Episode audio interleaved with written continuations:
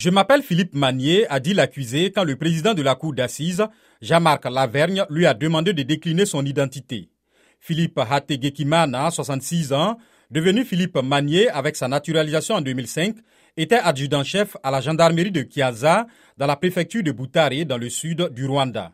Il est soupçonné des meurtres de dizaines de Tutsis, dont le maire de Nkiazo, Narcisse Nyakasaka, qui résistait à l'exécution du génocide dans sa commune.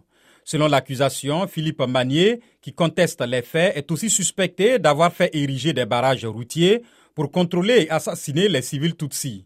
Selon les plaignants, il aurait joué un rôle important dans la perpétration du génocide. 40 partis civils, dont le collectif des partis civils pour le Rwanda, se sont constitués dans ce dossier. Le procès est prévu jusqu'au 30 juillet. S'il est reconnu coupable, l'accusé risque la réclusion à perpétuité.